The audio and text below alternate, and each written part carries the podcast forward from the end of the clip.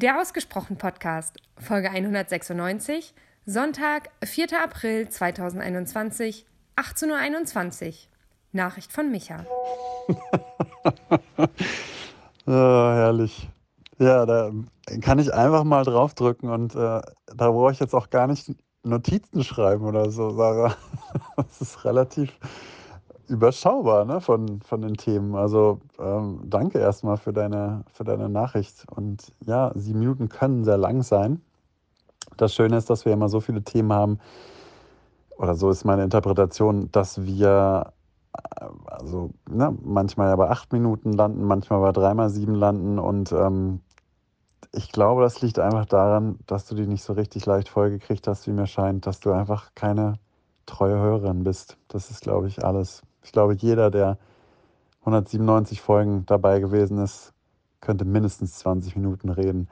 Und ich finde, du solltest auch häufiger hören, weil es gibt so viele Infos, die Mary über dich verlautbart. Heieiei. Also wenn du die nicht hörst, dann... ah. Aber äh, danke für deine Ehrlichkeit, das weiß ich zu schätzen. Als du gemeint hast, ja, also was ich gelernt habe, da bin ich jetzt mal ganz ehrlich, habe ich gedacht, du sagst jetzt nichts. war nichts inspirierend, nichts irgendwie, was ich neu jetzt erfahren hätte. Es war einfach platt. Ja? Da habe ich schon ein bisschen mit gerechnet. Aber äh, ja, das hast du ja Gott sei Dank nicht gesagt. Die Gefahr besteht zwar immer noch, dass das rauskommt, wenn du dann mal alle Folgen angehört hättest, aber ja, das bietet sich jetzt ja nicht an. Ja, und na, Bonn, ähm, dass ihr hier mal vorbeikommt für vier Wochen. Natürlich kann ich euch da immer noch entgehen. Ich meine, ich kann schön nach Finnland fliegen für einen Monat.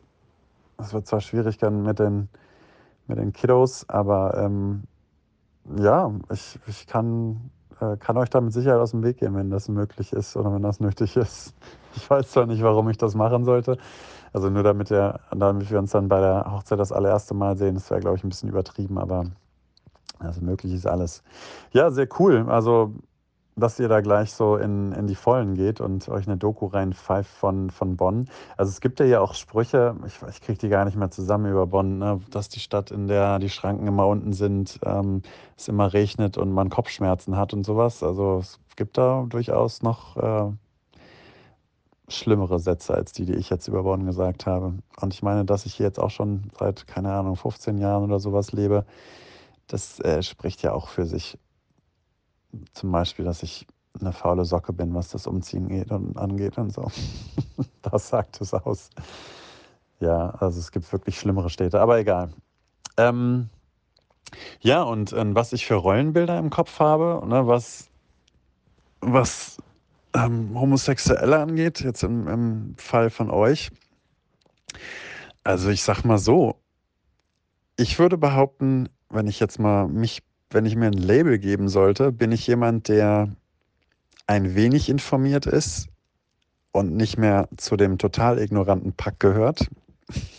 das sage ich jetzt mal so hart.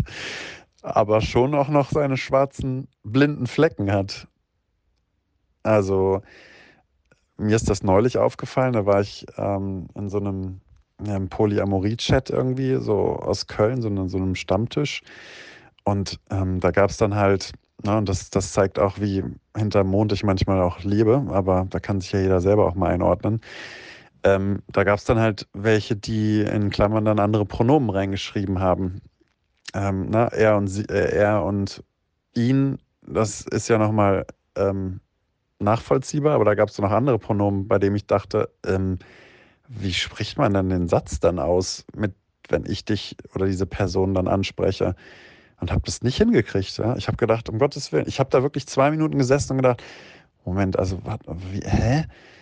Und, und dann habe ich gedacht, das Einzige, was ich jetzt machen kann, ist diese Person einfach immer bei ihrem Vornamen anzusprechen, weil dann äh, kann ich kann ich das so umgehen. Ne? So, kennt ihr das, wenn, wenn man mit irgendwelchen älteren Leuten spricht und nicht genau weiß, ob man die siezen oder duzen soll und dann, dann macht man es immer so indirekt, statt dann zu fragen, äh, können Sie mir bitte mal das Wasser reichen?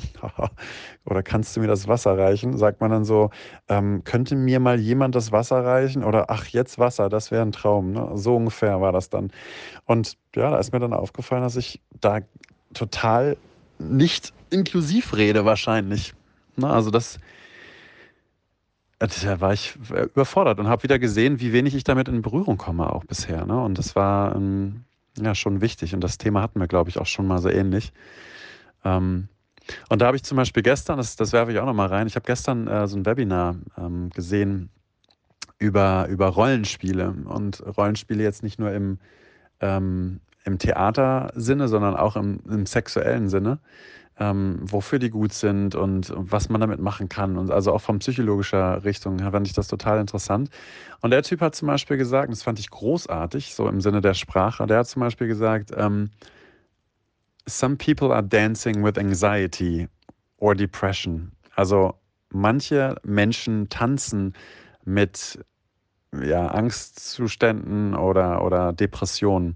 Und ich fand das so großartig, dass der Typ nicht gesagt hat, uh, some people suffer from uh, depression, also dass manche Leute darunter leiden oder das Problem der Depression haben oder so. Und ja, da ist mir wieder eingefallen oder aufgefallen, wenn man sich in solchen Gebieten ähm, tummelt und ähm, ja, da auch sprachlich viel unterwegs ist, da gibt es schon auch echt schöne Wege, Sachen zu beschreiben und, und die so zu beschreiben, dass man sich auch als jemand, der ja mit Dingen wie Depressionen tanzt, nicht abgestempelt oder als, als kranke Person irgendwie fühlt. Das fand ich schön und das hat mich auch nochmal angeregt, jetzt über das Thema ähm, Gleichberechtigung oder Political Correctness oder so hinaus zu suchen, zu, nach, nach nach Möglichkeiten zu suchen, Dinge einfach auch schöner zu beschreiben. Und ähm, ja, das fand ich schön. Und insofern, ähm, ich bin tatsächlich dann, also ne, ich habe das einfach nur so als Scherz reingehauen, ähm, Mary, ne, dass du der Mann wärst und so. Ich hoffe, das war auch deutlich. Ähm, und trotzdem kann ich mich nicht ganz davon äh, befreien, natürlich irgendwie auch so ein paar Klischeegedanken im Kopf zu haben und irgendwie eine Klarheit zu brauchen und zu sagen, ja, aber Moment, wer ist denn jetzt? Also irgendwer muss diese Rolle ja einnehmen, ne? obwohl das ja Bullshit ist. Aber ja, so ganz aus diesen alten Mustern bin ich bei aller Liebe auch nicht raus. Ne? Aber das liegt einfach daran, dass mir manchmal auch Beispiele fehlen und ich mich sehr selten mit Menschen unterhalte, die davon betroffen sind und da nochmal eine ganz andere Geschichte erzählen können. Ja. Aber es ist doch schön, dass das bei euch nicht der Fall zu sein scheint. Aber bei so einer Hochzeit sind immer Leute dabei, die genauso denken. Von daher könnt ihr das schon mal als Anregung nehmen. Tschüss.